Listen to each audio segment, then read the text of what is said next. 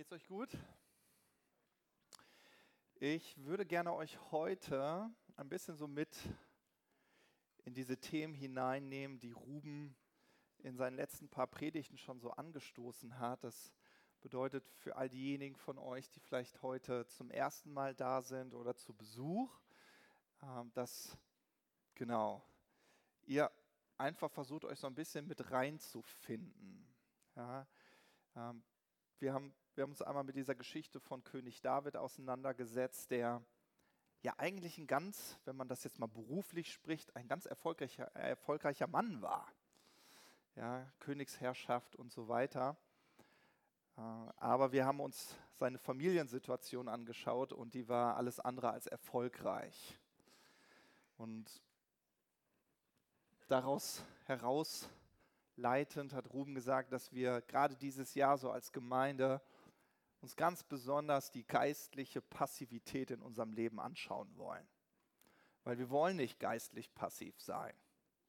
Ja, wenn man sich so die Auswirkungen von geistlicher Passivität anschaut im Leben von König David, der dann auf einmal die Auswirkungen so weit spürte, dass selbst sein beruflicher Erfolg zu drohen, also zu platzen, zu drohen, also ist Blablabla. Guten Morgen, Matthias. Also der berufliche Erfolg schien äh, zunichte zu werden. Ja, super, ne? Ja, super finde ich das nicht. So, und deswegen ist das auch, ich glaube, ein sehr, sehr ernstes Thema, aber äh, auch ein gutes. Und ich nehme euch so ein bisschen in meine Geschichte mit hinein. Okay? Ich sitze in meinem Auto und der so schön geplante Ausflug wird zum Horrortrip. Neben mir schluchzt es. Tränen kullern die Wangen herunter. Und die Worte, die ich gerade vernehme, die tun weh. Warum? Weil sie so schonungslos offen sind. Weil sie mir mein derzeitiges Verhalten spiegeln. Du lebst immer noch wie ein Single. Du entscheidest selbst, was du mit deiner freien Zeit anfängst. Niemals stimmst du das mit mir ab. Du bist sowas von egoistisch. Irgendwie habe ich mir die Ehe mit dir anders vorgestellt. Da waren sie, die ehrlichen Worte meiner frisch vermählten Frau. Schonungslos ehrlich und hin und her gerissen zwischen Wut auf mich selbst und der Unfähigkeit, scheinbar gesund Beziehung zu leben und dem Gedanken, hätte ich diese Frau doch besser nicht geheiratet und wäre Single geblieben, drücke ich ein kurzes Entschuldigung durch meine zusammengepressten Lippen. Hm. In diesem Moment wurde mir sofort klar, was ich zu ändern hätte. Hm. Und in gewisser Weise hatte ich auch eine Vorstellung, wie ich das angehen würde. Viel wichtiger ist aber die Antwort auf die Frage, warum. Warum sollte ich gewillt sein, etwas in meinem Leben zu ändern? Warum sollte ich das denn tun? Wenn wir darüber nachdenken, grundlegend in unserem Leben etwas zu ändern, dann kann das genau so sein, dass Menschen dir spiegeln, wie du wirklich bist. Du merkst das vielleicht daran, dass, dass Menschen dich abweisen, dass Menschen gar nicht so gern mit dir zusammen sind und du wunderst dich die ganze Zeit. Woran liegt das denn? Und irgendwie kennen wir alle so unsere schlechten Gewohnheiten. Wir wissen schon, was wir verändern müssen, haben manchmal auch eine Idee davon, wie wir das machen könnten, aber wir sind nicht so motiviert, weil wir unser Warum nicht geklärt haben. Ich habe euch heute mal drei Kreise mitgebracht. Thomas. Und diese drei Kreise beinhalten einmal das Was. Das ist der äußere Kreis. Und das ist genau. Häufig wissen wir ganz genau, was wir eigentlich ändern müssten. Auch wenn wir über geistliche Passivität in unserem Leben nachdenken, dann wissen wir ganz genau, was wir angehen müssten. Ja? Uns fällt der ach zu viele Netflix-Konsum auf. Ja? Für die ältere Generation Fernsehen. Die jüngere Generation guckt nur nach Netflix. Meine Teens gucken nur noch Netflix, das ist so. Ja, fragen mich immer, hast du die neue Serie auf Netflix schon gesehen? Ich sage so, nein, dafür hatte ich leider keine Zeit. Aber erzähl mal. so, ja. Wir, wir wissen ganz genau, was wir ändern müssen. Die meisten Menschen wissen das. Nun, das andere ist das Wie. Wie mache ich das? Wie stelle ich das an? Und äh, wir wissen, dass, dass der Prozentsatz dort natürlich ein bisschen geringer wird. Also es gibt wirklich Menschen, die mit Problemen konfrontiert sind und keine Lösung wissen. Nicht wissen, wie sie das angehen sollen. Aber manchmal haben wir eine Vorstellung, wie das klappen könnte. Aber wie gesagt, das Warum, der dritte Kreis, der innere Kreis, das ist das Zentrum wahrer Motivation. Weil ich muss davon überzeugt sein, mich ändern zu wollen. Meine Frau war sich sicher, dass das gut für unsere Ehe wäre. Aber ich musste sicher sein, dass ich das will. Ich musste mein Warum klären. Und ich glaube, wenn wir unser Warum definiert haben, wenn wir es verinnerlicht haben, dann können wir wirklich langfristige Veränderungen in unserem Leben erleben. Auch in Bezug auf geistliche Passivität. Es ist, es ist ja nicht so, dass wir geistlich passiv leben wollen. Das wollen wir ja eigentlich gar nicht. Das schleicht sich so ein. Ja? Das, ist, das ist wie bei Adam und Eva. Adam und Eva, es wird uns so berichtet, spazieren in diesem wunderschönen Garten immer an dem einen Baum vorbei. Dem Baum der Erkenntnis von Gut und Böse. Und wir erklären das immer in unserem Glaubensstarter, dass das total berührend ist, dass Gott diesen Baum in die Mitte pflanzt. Und als Eltern denken wir immer, am liebsten würden wir den ja verstecken. Bloß, dass die Kinder keinen Fehler machen. Aber Gott, Gott liebt unsere Freiheit und stellt ihn mitten in den Garten.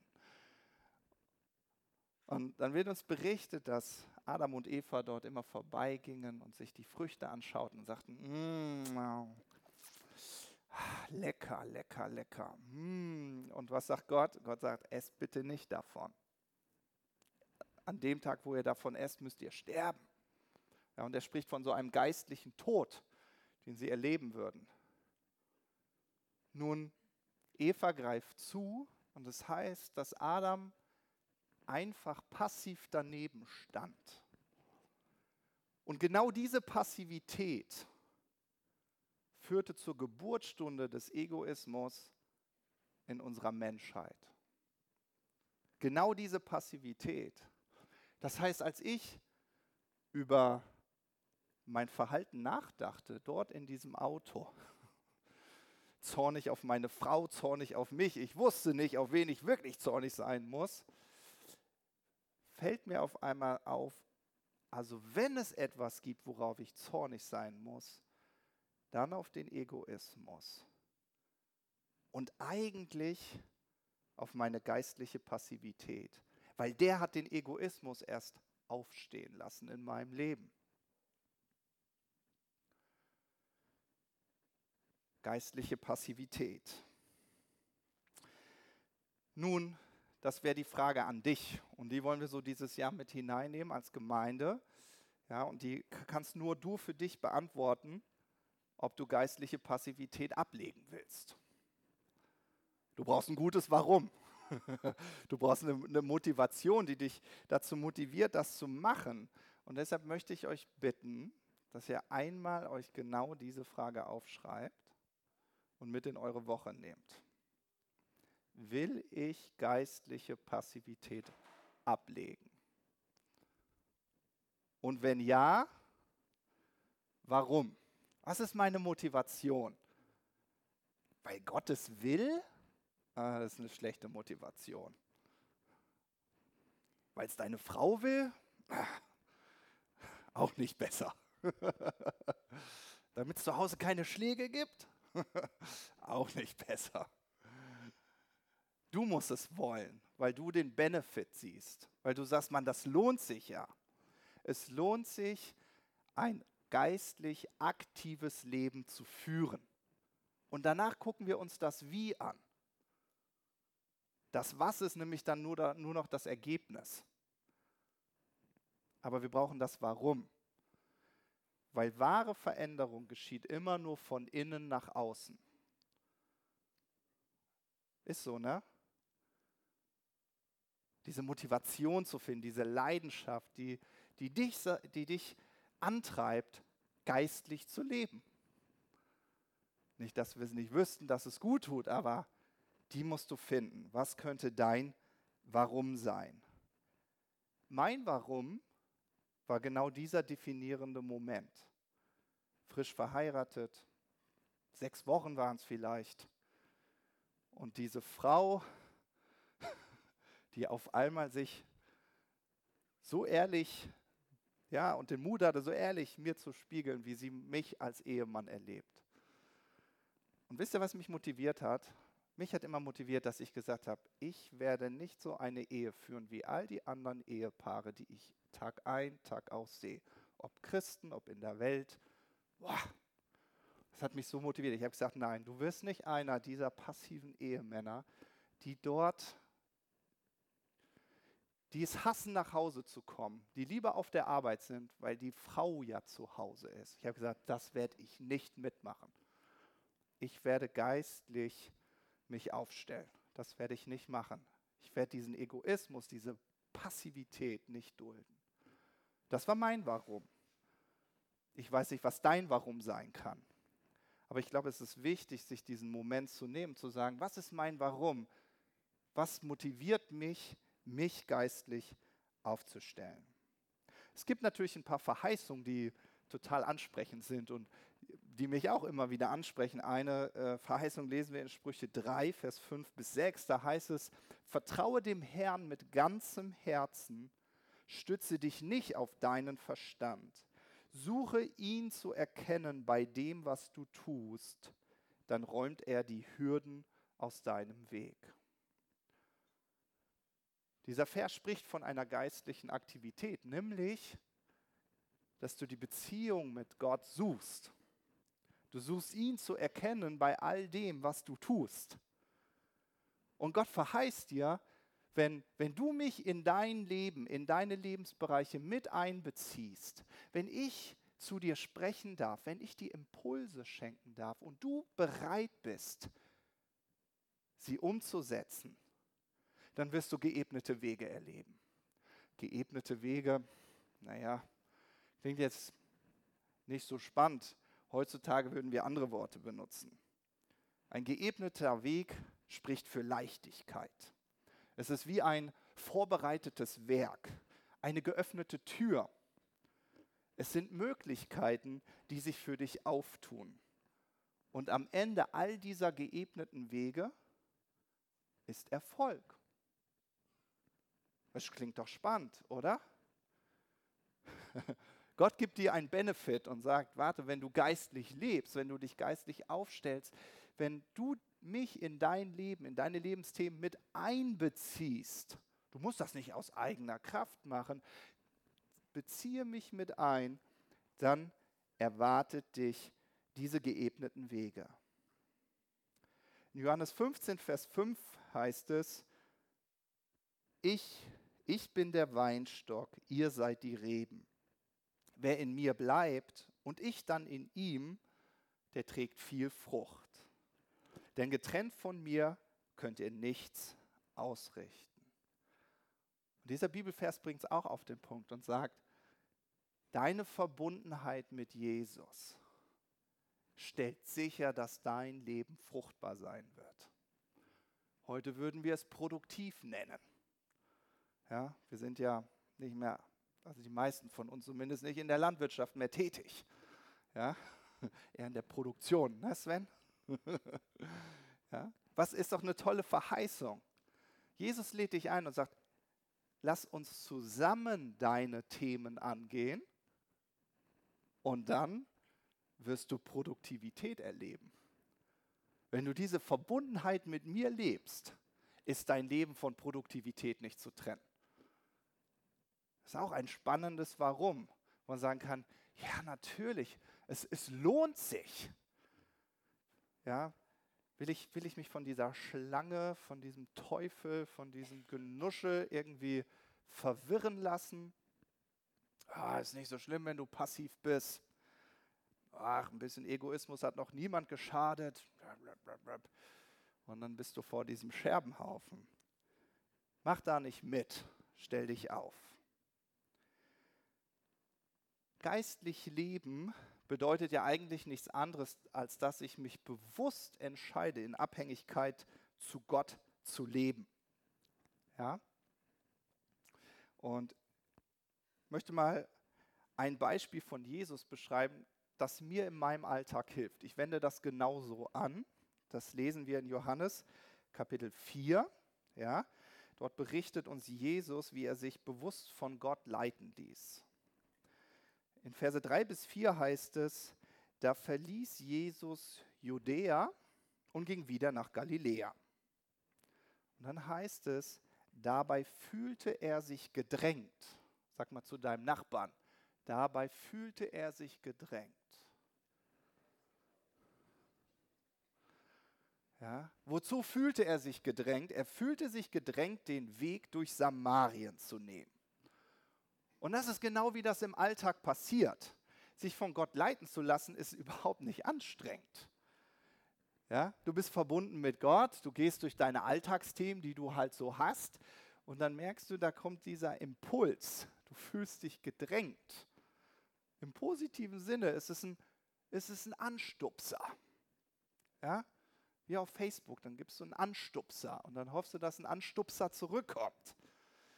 Ich habe mir jetzt von Jugendlichen sagen lassen, Facebook ist out. Also wenn ihr noch nicht auf Facebook seid, geht erst gar nicht drauf, lohnt sich nicht mehr.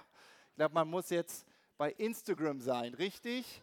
Ja, ja, seht ihr, ich bin noch nicht bei Instagram, ich bin out. Mal gucken, ob mir meine Jugendlichen dabei helfen können, da Abhilfe zu beschaffen.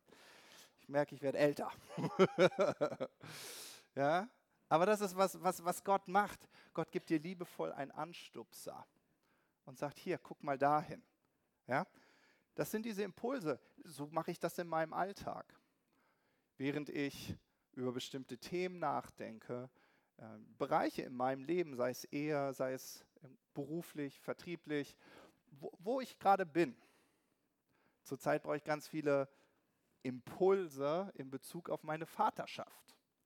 Meine Söhne, die fordern mich gerade unglaublich heraus. Ich brauche die Weisheit Gottes. Ich brauche das. Sonst kann ich nicht ganz schön egoistisch reagieren. Und das kann, das, kann, das kann die Beziehung zu meinen Kindern ganz schön zerstören. Dieses Vertrauen, das eigentlich grundlegend da ist. Also, Gott spricht zu mir, gib mir Impulse. Gott diesen Bereich so in die Hände zu legen und sagen, Gott, ich brauche hier, ich brauche echt deine Hilfe. Hilf mir. Ich, ich will geistlich leben. Ich will nicht passiv in diesem Thema sein und es einfach passieren lassen.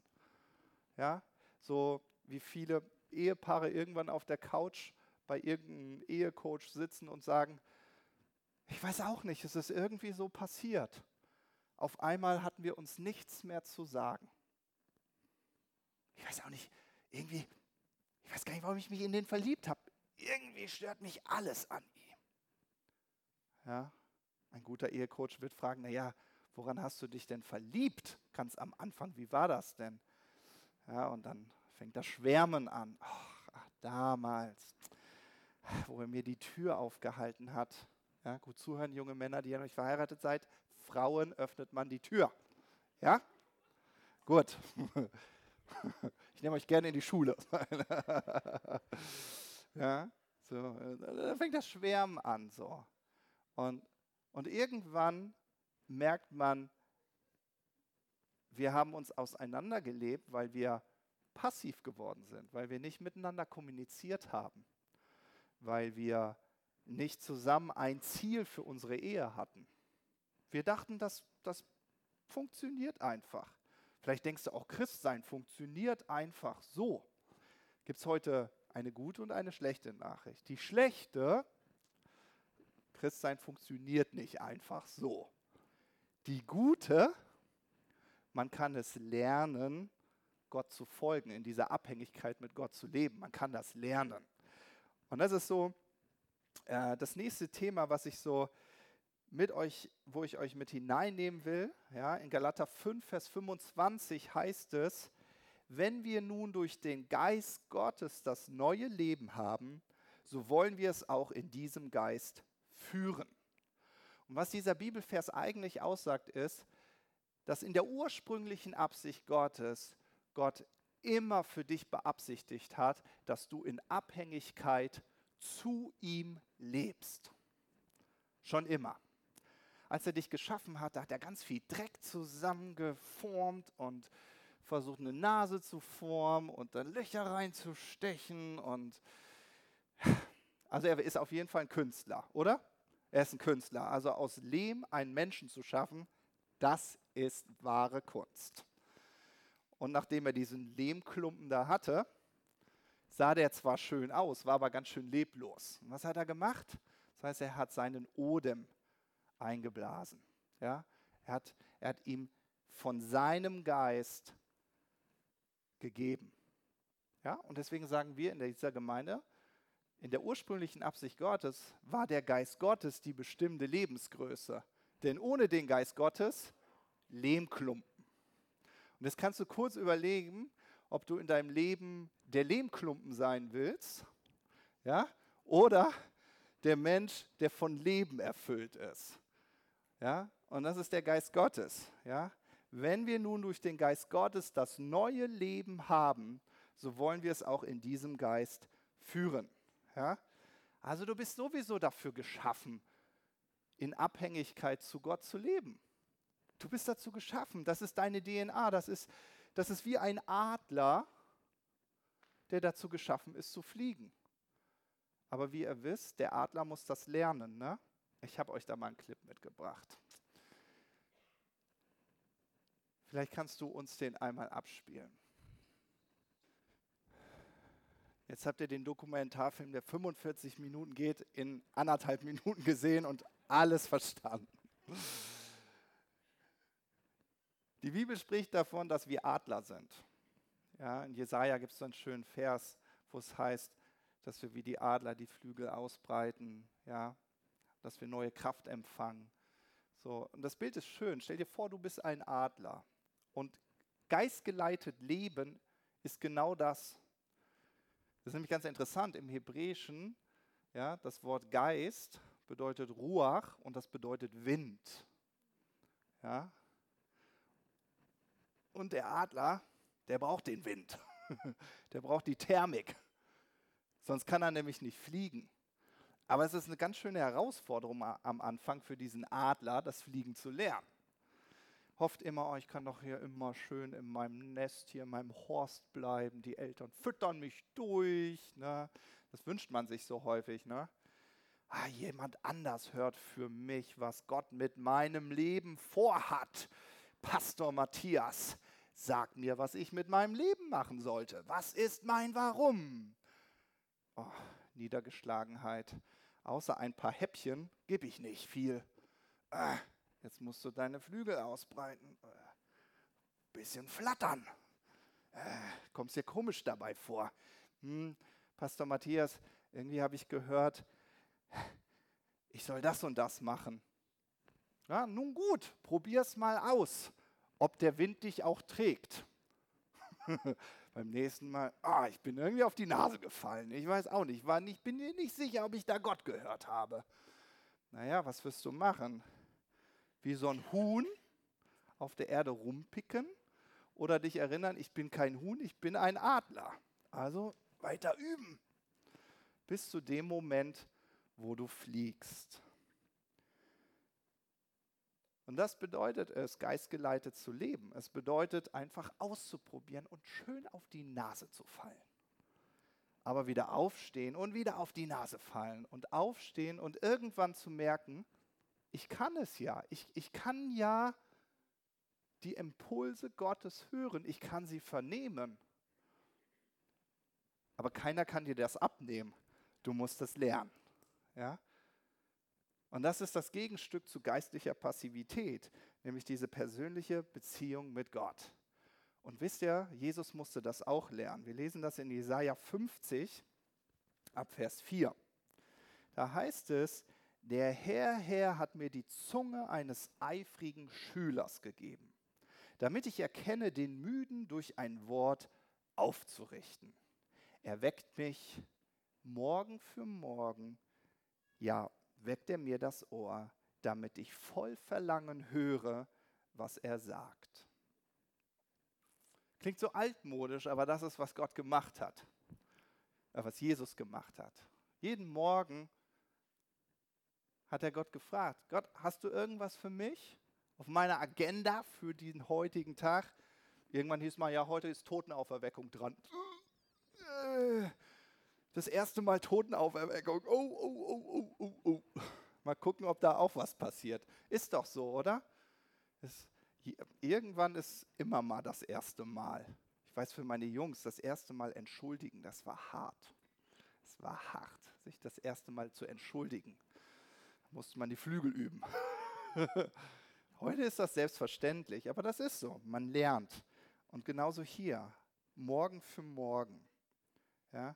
Und wisst ihr, das ist genau das. Ich, ha, ich habe ganz viel, dass, dass Menschen zu mir sagen, die erzählen mir dann, boah, ich habe wieder eine richtig coole Predigt gehört, da war, da war Todd Wild und da war wer auch immer und der, der hat was von Gott gehört, dann hat er es gemacht. Es ist ein Riesenwunder passiert. Oh, das würde ich auch gerne. Mm. Und das ist eigentlich, was der erste Vers sagt, ja. Müde durch ein ermutigendes Wort aufrichten. Irgendwie wollen wir es erleben. Ne? Gott hat einen Impuls gegeben, du hast gehört und dann ist was passiert. Was für eine coole Story. Das, das klingt doch nach Leben, oder? Und das ist doch egal, welcher Lebensbereich das ist. Stell dir vor, du bist im Arbeitsleben und du brauchst Aufträge.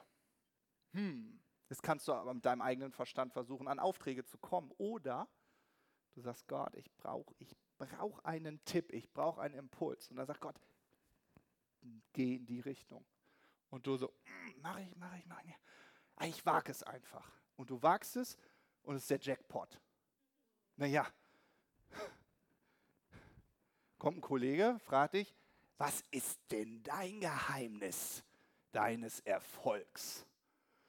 Ja, ja ich habe da jemand, von dem kriege ich immer gute Tipps. Aha, willst nicht rausrücken, wer, ne? Hm. okay, ihr wisst, was ich meine. Und das ist das ganz praktisch, sich, sich diesen Moment zu nehmen, zu hören, wahrzunehmen, sensibel zu sein. Vielleicht geht es dir aber so, dass du schon länger in so einer geistlichen Passivität lebst und du fühlst dich wie von Nebel umhüllt. Habe ich da mal ein Bild mitgebracht? So, es fühlt sich eher an, total orientierungslos. Du siehst gar nichts. Die Umgebung ist so richtig versmockt und du siehst gar nichts. Ja? Aber du wüsstest, jetzt mal so ein kräftiger, frischer Wind, ah, der könnte wahre Wunder bewirken. Na gut, dass der Geist Gottes ein kräftiger, frischer Wind ist. Ja? Ein anderes Bild, stell dir vor, dein Leben ist wie ein Segelboot ja, und du hast das mitten auf dem Ozean und du hast das Gefühl, es geht nicht nach vorne, es geht nicht nach hinten. Das Interessante ist, aus Gottes Perspektive ist der Wind vorhanden. Und auf einmal guckst du zu deinem Mast und dir fällt auf, ich habe ja gar nicht die Segel gespannt. Deshalb komme ich nicht voran, weil ich meine Segel nicht ausgerichtet habe. Und das ist, was du praktisch machen musst, deine Segel ausrichten. deine Segel. Ich habe so ein bisschen, äh, hier kriege ich mal, deine Segel ausrichten. Ja, du musst hören. Gott, was hast du für mich zu sagen? Das sind deine Impulse. Ja? Äh, mein Vater ist heute auch da. Der hat das, der hat das ganz, ganz übel mit uns trainiert. Ja? hat immer gesagt, Johannes 10, Vers 27, meine Schafe hören meine Stimme. Und ich sage, okay, gut, das glauben wir. Und wir glauben, dass Gott eine Meinung zu jedem Thema hat. Okay, dann lass mal hören. Was hörst du? äh, äh, ja, jetzt, was hörst du? Ich weiß nicht, höre ich gerade was? Höre ich was nicht? Höre ich was? das war gut. Als Kind das gleich zu lernen. Und es ist möglich, weil Gott spricht unentwegt zu dir. Der Wind, der weht. Du musst nur die Segel ausrichten. Und deshalb möchte ich dich ermutigen, bewusst Gottes Reden zu suchen, dir einen Moment zu nehmen. Das ist wie so ein altes Radio, ja, wo du da an, an dem Rädchen drehen musst. Musik wird die ganze Zeit gesendet, aber wenn du die Frequenz nicht findest, dann kommt nur Rauschen aus der Box. So, und das ist dieses Feintuning, das Lernen. Ah, noch ein Stück. Ah. ah, klarer Ton, schöne Musik, mein Lieblingsstück. Manchmal laufen auch Stücke, die man nicht so mag, aber manchmal hat Gott auch Impulse, die scheinbar nicht so sinnig sind. Na? Aber das ist das Zweite dann. Vertrau darauf, dass Gott zu dir gesprochen hat. Ja? Vertrau drauf und triff mutige Entscheidungen. Das passt so ein bisschen zu dem prophetischen Eindruck, den wir hatten. Ich möchte einmal den Christian nach vorne bitten und die liebe Doro. Wisst ihr, manchmal gibt Gott Impulse und die sind ganz schön herausfordernd. Ich gebe euch gleich ein persönliches Zeugnis dazu, aber ich will euch das einmal so zeigen, was das bedeutet. Das bedeutet manchmal, wir haben jetzt hier den Abgrund, wie ihr seht, und Doro versucht sich mal im Vertrauen. Ja, sie versucht sich. Ja, sie trifft die Entscheidung, sich fallen zu lassen. Ich weiß nicht, ob wir so weit sind. Vertraust du uns? Bist du soweit, Christian? wir müssen wir herausfinden. Dankeschön, Doro. Dankeschön, Christian. Auf solche Impulse zu hören, ist genauso herausfordernd, wie sich rückwärts von diesem Kasten runter zu schwingen und zu vertrauen, ich werde doch aufgefangen da entsteht doch hoffentlich jetzt ein Stein, auf den ich oh, voller Vertrauen treten kann. Das, das muss geübt sein. Ja? Manchmal nicht gleich die höchste Höhe nehmen, ne? aber das ist es, was es ist. Hab Mut, darauf zu vertrauen, dass es Gott war, der zu dir geredet hat. Und mein Beispiel dazu was nämlich dann bedeutet, das ist nämlich das Dritte, dass du dann mutig sein musst und nach dem Gehörten zu handeln, war, ich habe an einer Prophetenschule teilgenommen. Jetzt sagst du, was ist denn ein Prophet? Ein Prophet ist jemand, der Gottes Stimme sehr gut hören kann. Ich hatte da gar nicht so Interesse daran teilzunehmen, bin ganz ehrlich. Manchmal ist es ein bisschen ganz schön skurril, was die dann so machen. Du kannst ja mal die Bibel lesen. So gibt es eine Geschichte, da zieht er sich so ein Hüftschurz an aus Leder. Mann, versteht ihr? Very, very skurril hier so läuft dann dahin. Und dann sagt Gott zu ihm: Nimm den, steck ihn in eine Höhle. Und er so: Naja, okay, dann mache ich das. Steck den in die Höhle. Hat das bestimmt schon wieder vergessen. Irgendwann sagt Gott zu ihm: Geh zurück zu dieser Höhle. Er geht zurück zu dieser Höhle und erinnert sich: Ah, da ist dieser Hüftschurz. Und er guckt ihn an und sagt, er ist völlig zerfallen durch die Witterung. Und dann sagt Gott, genau so geht es, geht es dem Volk Israel. So, ich, ich lese das immer und denke so, hm, schon ganz schön skurril. Also, zurück zu meiner Story. Ich, naja, ich will ja trotzdem lernen, wie man Gottes Stimme hört. Und äh, die, die die Prophetenschule gemacht hat, äh, ich liebe sie, äh, die hatte, die hat, bei ihr gab es immer ein, ein Thema. Sie hat gesagt, natürlich erkläre ich euch, wie das geht, aber eine Bedingung habe ich. Wenn ihr an der Prophetenschule teilnehmt, jedes Mal, wenn Gott zu euch spricht, egal ob ich am Predigen bin, kommt ihr nach vorne und unterbrecht mich und sagt, was Gott euch gesagt hat. Und ich so, naja, Gott wird schon nicht sprechen. weit gefehlt. Ich sitze da, schreibe schön mit und vernehme, dass Gott zu mir spricht. Und man spürt das, wenn Gott einen antickt. Man merkt das schon. Und Gott sagt, geh nach vorne. Ich so, oh nee, jetzt wirklich. Oh bitte, Gott, nein. Geh nach vorne. Ich so, gib mir wenigstens ein Wort. Er sagt so, nee, du gehst einfach nach vorne. Ich gebe dir dann schon das Wort. Ich so, oh Gott, nee. Nachher stehe ich da und mir fällt nichts ein und du sprichst nicht und wie peinlich. Damals war ich noch ein bisschen jünger, noch nicht so selbstbewusst. Und Gott wieder, geh nach vorne, gehorche, geh nach vorne. Und ich allen Mut zusammen, allen Mut. Geh nach vorne, bekomme das Mikro und die die Prophetenschule geleitet hat, freut sich. Ja, das hat jemand mal umgesetzt. Schön. Und guckt mich so erwartungsvoll von der Seite an. Alle anderen, die daran teilgenommen haben, natürlich auch. Gott wird jetzt sprechen. Entschuldigt, Gott wird jetzt sprechen. So, ne? Und ich so, okay, Gott, jetzt bist du dran. Er hat mich ein bisschen warten lassen. ich glaube, er hatte seinen Spaß. Und jeder so. Und er gibt mir ein Wort und ich innerlich ein Wort. Gott, das ist ich ich nehme dieses eine Wort in den Mund. In dem Moment kommt der Geist Gottes so stark auf mich, dass es, ich, ich habe das nie wieder so erlebt. Es sprudelte wie ein Wasserfall. Ich habe mich verhaspelt. So viel kam da. Und wisst ihr, was es war? Es war noch nicht mal ein liebes, ermutigendes Wort. Es war ein ermahnendes Wort. Hätte er mir das vorher gesagt, ich wäre bestimmt nicht nach vorne gegangen. So, nachdem ich das gesagt hatte, auf der einen Seite natürlich erleichtert, ich habe es geschafft, ich war mutig. Auf der anderen Seite, okay, was passiert jetzt? Das Gute war, ich habe die Prophetenschule nicht geleitet. Ich so, bitte, mach was draus.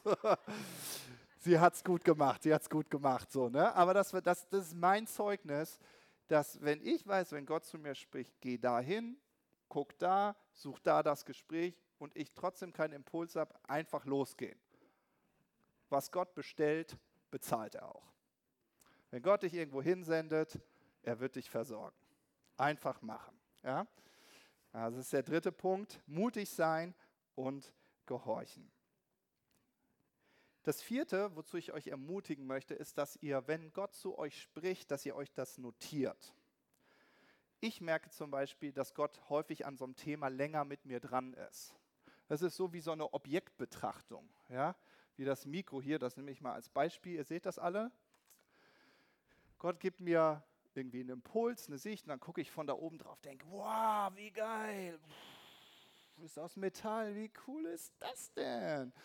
Am nächsten Tag gucke ich irgendwie auf die Batterieanzeige und sage, wow, voll digital. Ja, wow, nicht schlecht. Am anderen Tag, oh, wow, sogar ein Ständer, nicht schlecht. Ja, so ist das mit Themen, wo Gott mit dir dran ist. So, und wenn du dir die Dinge notierst, dann merkst du so einen roten Faden. Ja, ich ehre Gottes Reden, indem ich es mir notiere. Ich habe mein Journal, da schreibe ich das rein. Klingt voll oldschool, ist aber geil. Oh, Oh, Martina ist heute nicht da, ich habe Glück. Fünftens, werde praktisch. Ja? Praktisch bedeutet für mich, es wirklich praktisch umzusetzen. Ja? Zum Beispiel ähm, zeigt Gott dir etwas über dich. Zum Beispiel, dass du seine geliebte Tochter bist. Was ich dann mache, ist, dass ich das nochmal für mich ausbete, und zwar laut. Also ich würde jetzt natürlich sagen, Gott, ich danke dir dafür, dass ich dein wohlgeratener Sohn bin, auf den du stolz bist. Wenn du eine Frau bist, betest du natürlich Tochter. Ja? Aber das finde ich ganz wichtig, dass man das praktisch nimmt, ja, damit arbeitet. Ja, vielleicht hat Gott dir einen neuen Lebensstil gezeigt, eine neue Gewohnheit. Handel gleich danach, probier es gleich aus. Gott hat dir ein Ziel geschenkt, hat dir einen Traum gezeigt. Ist ja auch ein Impuls. Ja, brich es runter in machbare, messbare und motivierende Ziele, die du verfolgst. Ja? Sechstens, umgib dich mit anderen, die wie du geistlich leben wollen. Wovon ich gerade spreche, das kann man sehr gut im Freundeskreis dann üben. Sagen, komm, lass uns mal zusammen hören. Jemand sagt, ja, ich habe ja die und die Situation. Ja, lass uns doch mal zusammen hören, was Gott dazu zu sagen hat. Und dann übst du das in einem geschützten Rahmen. Ja? Mit wem kannst du solche geistliche Momente erleben? Eine Dinnerparty ist bestimmt sehr gut dafür. Ja? Und dann als siebtes, habe ich den siebten Punkt noch, das weiß ich gar nicht, da steht bei mir, sei offen für Neues. Ja, wenn du etwas haben möchtest, was du, noch, was du zuvor noch nie hattest, musst du etwas tun, das du zuvor noch nie getan hast. Der Lieblingssatz meiner Mutter. Als Kind habe ich ihn gehasst. Aber es ist so viel Wahrheit drin. Ja? Wenn du etwas haben möchtest, was du noch nie hattest, musst du einfach mal etwas tun, was du zuvor noch nie getan hast. Und das ist zum Beispiel einfach zu gucken, einfach so was Geistliches zu leben. Ich möchte schließen mit einer Geschichte, die mich immer wieder total berührt. Und das ist die Geschichte vom Volk Israel in der Wüste. Wisst ihr, Gott hat das Volk Israel aus der Gefangenschaft geführt. Und vielleicht hast du das schon erlebt, vielleicht bist du heute hier und du hast das noch nicht erlebt, dass Jesus dich wirklich befreien kann. Vielleicht sieht dein Leben gerade genauso aus wie diese prophetischen Eindrücke während dem Lobpreis, die gesagt haben, sei mutig, geh einen Schritt, aber du fühlst dich gar nicht danach, einen nächsten Schritt zu wagen. Du fühlst dich so gefangen und enttäuscht, vielleicht auch von Gott. Und du willst diesen Schritt eigentlich nicht wagen, aber du merkst diesen Impuls. In der Geschichte vom Volk Israel führt Gott auf wundersame Art und Weise, geistgeleitet, das Volk Israel aus Ägypten. Wenn du die Geschichte mal nachlesen willst, ist total spannend. Das sind für solche, solche Geschichten wie, dass er zu dem Mose sagt, nimm den Stab, halte ihn irgendwie äh, über den Nil und auf einmal wird der Blut rot. Komisch. Naja, aber er hat den Impuls. Die Geschichte endet so, dass sie aus, dem, aus Ägypten heraus, äh, herausgeführt werden. Sie befinden sich in der Wüste, aber Gott hat immer gesagt, ich habe doch ein Ziel mit dir, ich habe doch eine Zukunft für dich. Und das nannte Gott das verheißene Land. Und weißt du, dass Gott für dich auch ein verheißenes Land hat? Ein ganz persönliches verheißenes Land? Dort, wo deine Träume, wo deine Sehnsüchte wahr werden? Du hast dieses verheißene Land und Gott sagt zu dir, ich bin ein guter Gott und ich werde dich in dieses verheißene Land hineinführen. Du musst aber mir folgen, du musst die geistliche Passivität ablegen. Du musst dich von mir leiten lassen. Du musst auf diese Impulse eingehen. Das Volk Israel war sich unsicher. Können wir Gott wirklich vertrauen? Ist die Zukunft, die er uns verheißt, wirklich so gut? Was macht Gott? Gott sendet Kundschafter. Und die Kundschafter kommen zurück und sie berichten und sagen, oh, das Land ist gut. Oh, eure Zukunft, unsere Zukunft, die ist glorreich. Was für ein Land. Es lohnt sich, genau dafür zu leben. Und du hast auch diese Kundschafter. Diese Kundschafter sind die persönlichen Worte, die Gott dir zuspricht, wenn du am Morgen aufstehst und dir die Zeit nimmst, deine Segel auszurichten. Deine Kundschafter sind deine Träume, deine Visionen, deine Sehnsüchte, die du ganz tief in deinem Herzen hast. Das sind deine Kundschafter. Die Kundschafter sind auch all die prophetischen Worte, die Gott dir schon zugesprochen hat, durch andere Menschen, denen Gott einen Blick in dein Land geschenkt hat. Jetzt kommt die große Frage, das war auch die Frage für das Volk Israel, werde ich den Kundschaftern glauben? Werde ich den Kundschaftern glauben? Werde ich diesen Worten von Gott glauben? Werde ich glauben und danach handeln? Werde ich mutig sein und darauf vertrauen, dass ich in mein Land hineinkomme? Und diese Kundschafter, die brauchst du. Die brauchst du weil sie werden dir dein Warum schenken. Dein Warum. Warum geistlich leben? Weil du genau das brauchst. Du brauchst diese Kundschafter, du brauchst diese Momente mit Gott, du brauchst diese Impulse, weil sonst wirst du dein Land nie sehen. Du wirst in der Wüste verrecken, weil du nicht mutig genug warst, den Impulsen Gottes Raum zu geben und auf sie zu hören. Ich will das nicht. Ich will das nicht für dich. Du bist dazu bestimmt, geistgeleitet zu leben. Tu mir einen Gefallen, tu dir selbst einen Gefallen. Leg die geistliche Passivität weg. Ah, weg. Dulde ich nicht, will ich nicht. Ich will geistgeleitet leben. Und vielleicht bist du dieser Jungadler in diesem Horst und du sagst, Matthias, du verlangst von mir zu fliegen. Ich bin noch nie geflogen. Kein Problem. Üben. Üben. Flattern. Üben. Dadurch werden die Muskeln gestärkt. Es ist einfach machen, einfach üben. Okay? Finde du dein Warum, warum du sagst, ich will geistgeleitet leben und ich lege alle geistliche Passivität ab.